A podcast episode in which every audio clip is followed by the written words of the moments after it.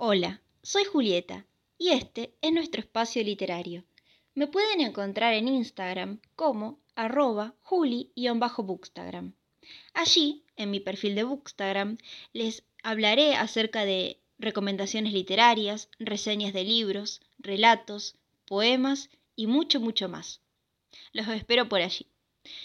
En este primer episodio eh, de este podcast eh, que he deseado crear y al que titulé en general espacio literario, porque es lo que van a encontrar aquí, quiero hablar de la serie del momento y de los libros del momento, que son los tomos, los cuatro tomos de Heartstopper de Alice Oseman y de la serie del momento, obviamente, que es la adaptación de estos libros, que es Heartstopper. Esta serie, que ya se encuentra la primera temporada publicada en Netflix y ya fue confirmada la siguiente temporada, trata de dos chicos, de Nick y de Charlie. Dos chicos que se conocen yendo a la escuela, que tienen casi la misma edad. Charlie tiene 14 años y Nick tiene 16. ¿Qué pasa?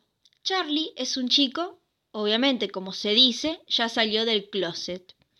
Eh, y obviamente ya tiene asumida su sexualidad. Él sabe que es gay, sabe que le gustan los chicos y él se encuentra totalmente seguro de sí mismo en ese aspecto. Él conoce a Nick y empiezan a pasarle cosas.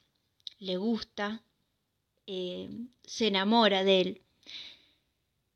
Pero él cree que Nick es totalmente heterosexual, cosa de la que también la quieren convencer eh, sus amigos.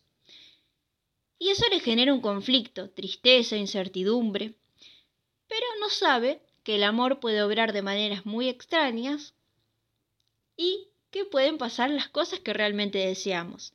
Él no sabe que Nick también está empezando a sentir cosas por él. Aunque todos le digan que es totalmente heterosexual y aunque hasta él sospeche que es totalmente heterosexual, las cosas no pueden ser como se muestran. Y esto es lo que nos va mostrando eh, Netflix en esta primera temporada de Heartstopper. Creo que esta primera temporada está centrada totalmente en el tomo 1 y en el tomo 2 de esta serie de libros, que son cuatro. Y también hace poquito salió una pequeña novela que habla de Nick y Charlie, ese es el título, cuando ya los chicos son más grandes, nos va contando qué pasa con esa historia.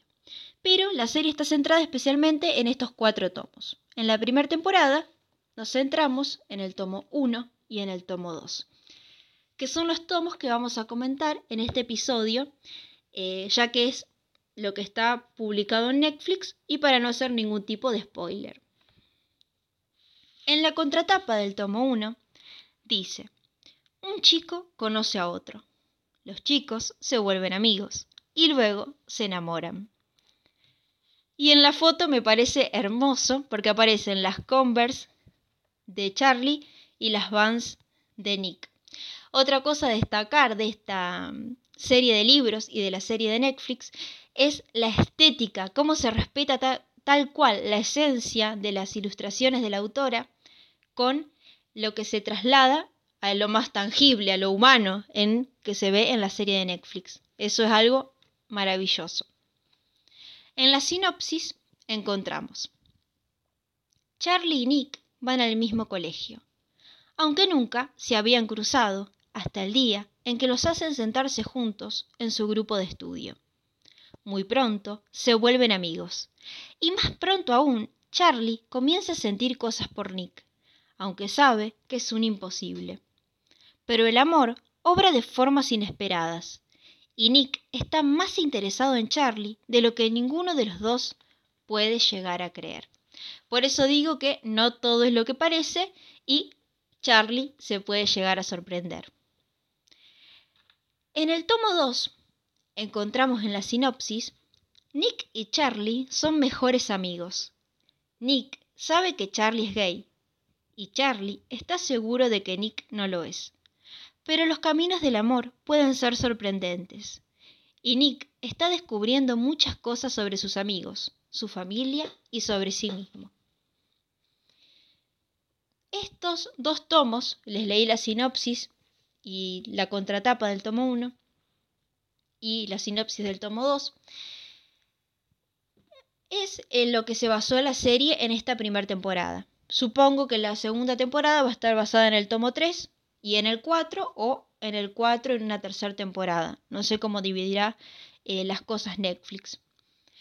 Pero en estos dos tomos, si nos basamos en los libros, el tomo 1 creo que está totalmente centrado en Charlie, en cómo se siente él, en cómo va descubriendo sus sentimientos hacia Nick, en cómo él resuelve conflictos que tiene con una relación del pasado, una relación amorosa que le causó mucho dolor. Y el tomo 2 está más centrado en Nick, en cómo él va descubriendo su sexualidad, en cómo se va descubriendo, en, va analizando si se siente gay, heterosexual, bisexual. Él va descubriendo eso y también, además de eso, va descubriendo quiénes son las personas que realmente lo quieren bien, cómo son realmente los amigos de los que él se rodeó toda la vida.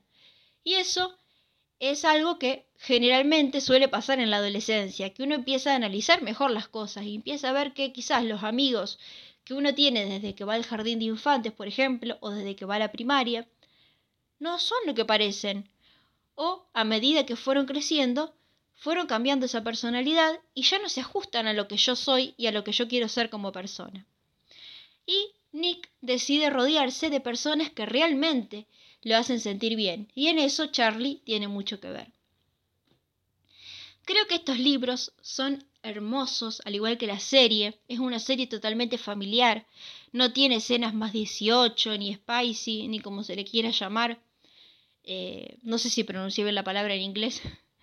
Pero mm, es una serie totalmente familiar. La puede ver cualquier persona de cualquier edad. Está totalmente recomendada. Creo que es una de las mejores series que hizo Netflix en cuanto a adaptación de un libro porque respeta totalmente la esencia de las caricaturas de la autora, porque uno ve las caricaturas, porque estas novelas son novelas gráficas escritas en formas de cómic, y uno ve el dibujo de Charlie, el dibujo de Nick, de él, de Tao, de todos los personajes, de la mamá de Nick, de Tori, la hermana de Charlie. Y uno ve los personajes en forma física, en forma humana en la serie y son idénticos. Parece que el dibujo hubiera traspasado el papel y se hubiera transformado en un ser humano. Es genial la estética. Incluso respetan la, la esencia, la vestimenta de los personajes. Hermoso. Y los diálogos. Los diálogos están respetados de una forma totalmente fantástica. Así que, más que recomendada esta serie, más que recomendado los libros, creo que no hay más para decir. Y en otro episodio más adelante voy a hablar del tomo 3 y del tomo 4, sin dar muchos spoilers, porque obviamente hay gente que solamente ve la serie y no lee los libros y no se quiere enterar de nada. O gente que todavía no leyó los libros y bueno, no me gusta eh, spoilear nada. Así que bueno, espero que hayas disfrutado de este primer capítulo. Yo sinceramente estoy un poco nerviosa porque nunca grabé así en audio, eh, más que un audio de WhatsApp, que odio escuchar mi voz después. Pero bueno, eh, me gustó esto porque bueno, de chiquita siempre jugué a la radio y ahora ya estoy un poco grande. Pero bueno, me gustó mm, hacer algo distinto, crear algo distinto y espero que lo disfruten y obviamente a medida que vaya grabando más episodios iré mejorando. Así que les mando un beso grande, grande, grande y les agradezco muchísimo a los que hayan llegado a esta parte del audio. Gracias por quedarse, gracias por escucharme y nos vemos en un próximo episodio. Chao.